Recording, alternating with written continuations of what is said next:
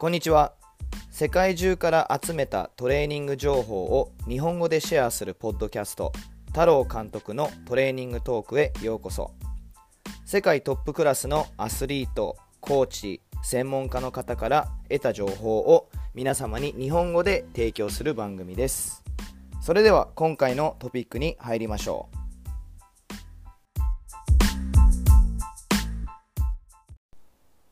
今年のクロスフィットオープンにどのディビジョンで参加しようか迷っている方すごい多いと思いますので今回のエピソードを作りました。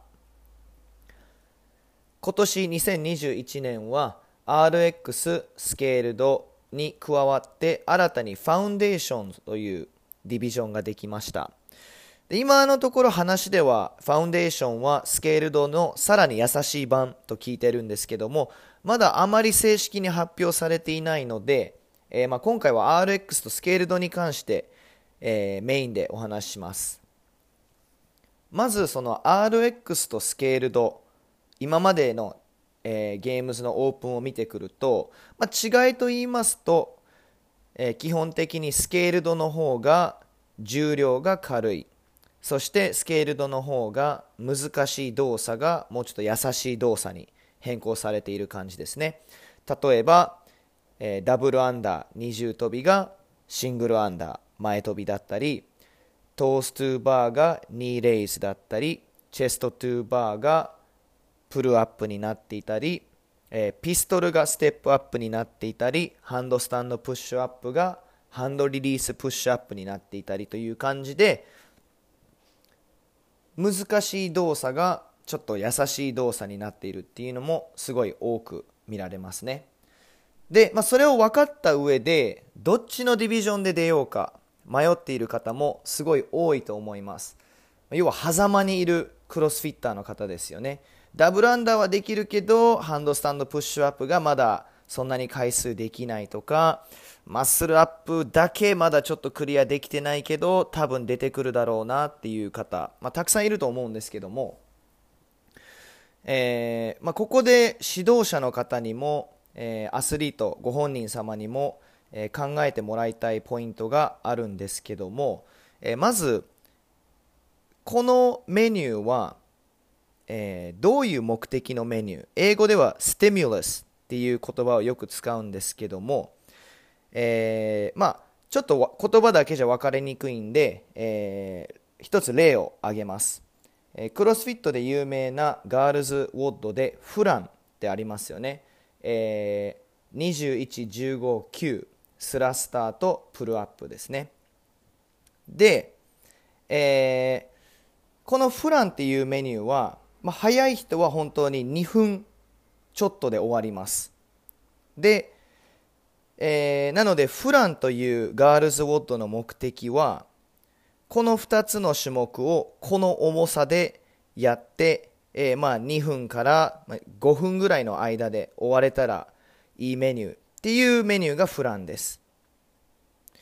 で、まあ、例えば男性フランスタンダード40、えー、95ポンド412キロやと思うんですけども例えばまだスラスターが、えー、その重りじゃできるけどきつい方スラスタートータル45回なんでめっちゃ時間かかってしまいますよね。なのでその4 1 2キロっていう重りでスラスターをすることがすごい難しい方はそのまま頑張って RX でフランをしてもめちゃ時間がかかってしまいます。多分10分とかかかります。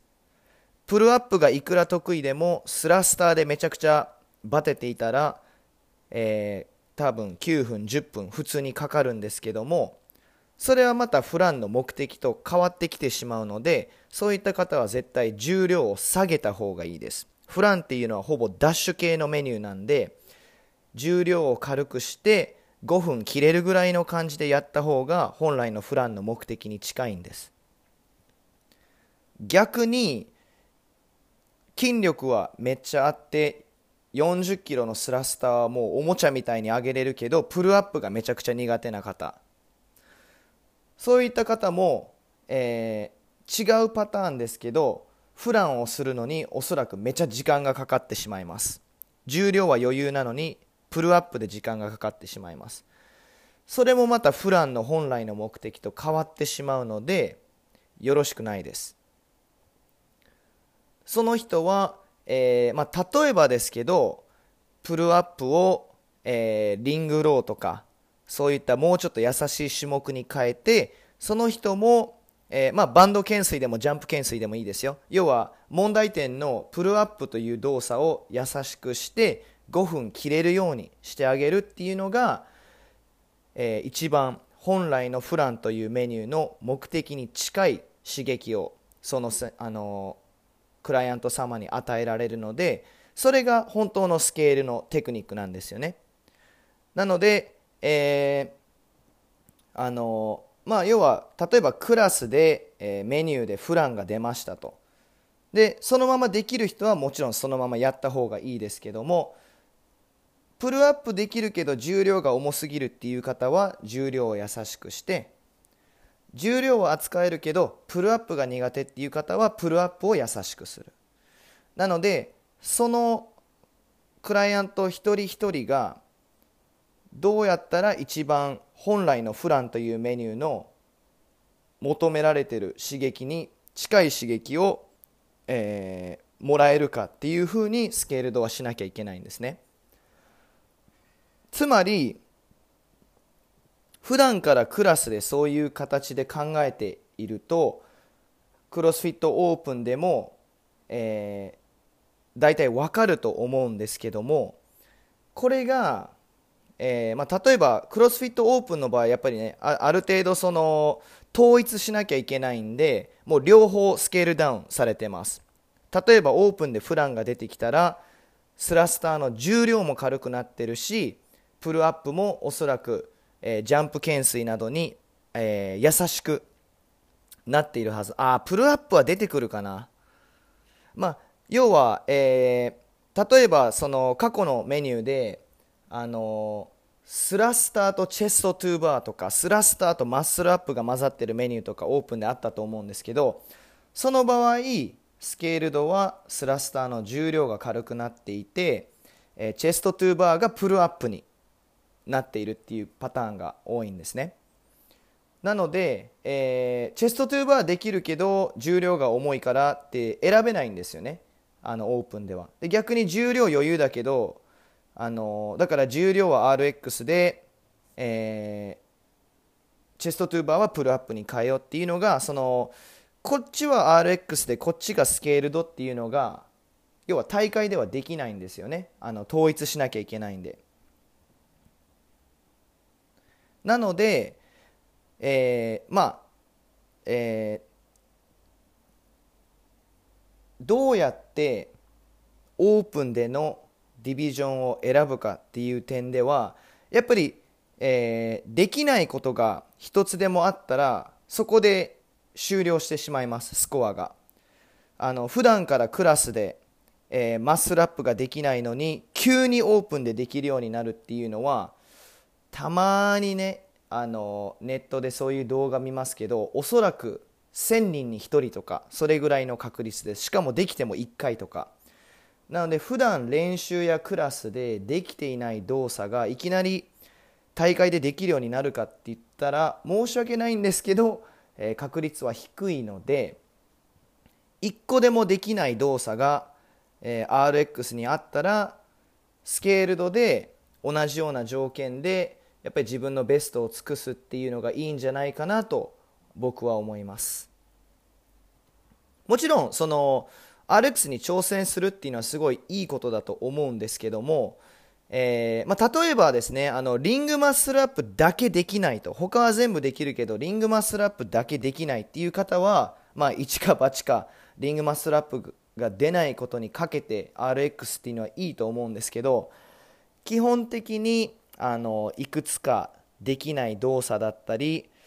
あの過去のパターンを見てうん、OK そのデッドリフトこの重量は厳しいしスナッチもこの重量は厳しいっていうのがあるんだったらやっぱりあの自分ができるメニューでベストを尽くすっていうのが大切だと思います。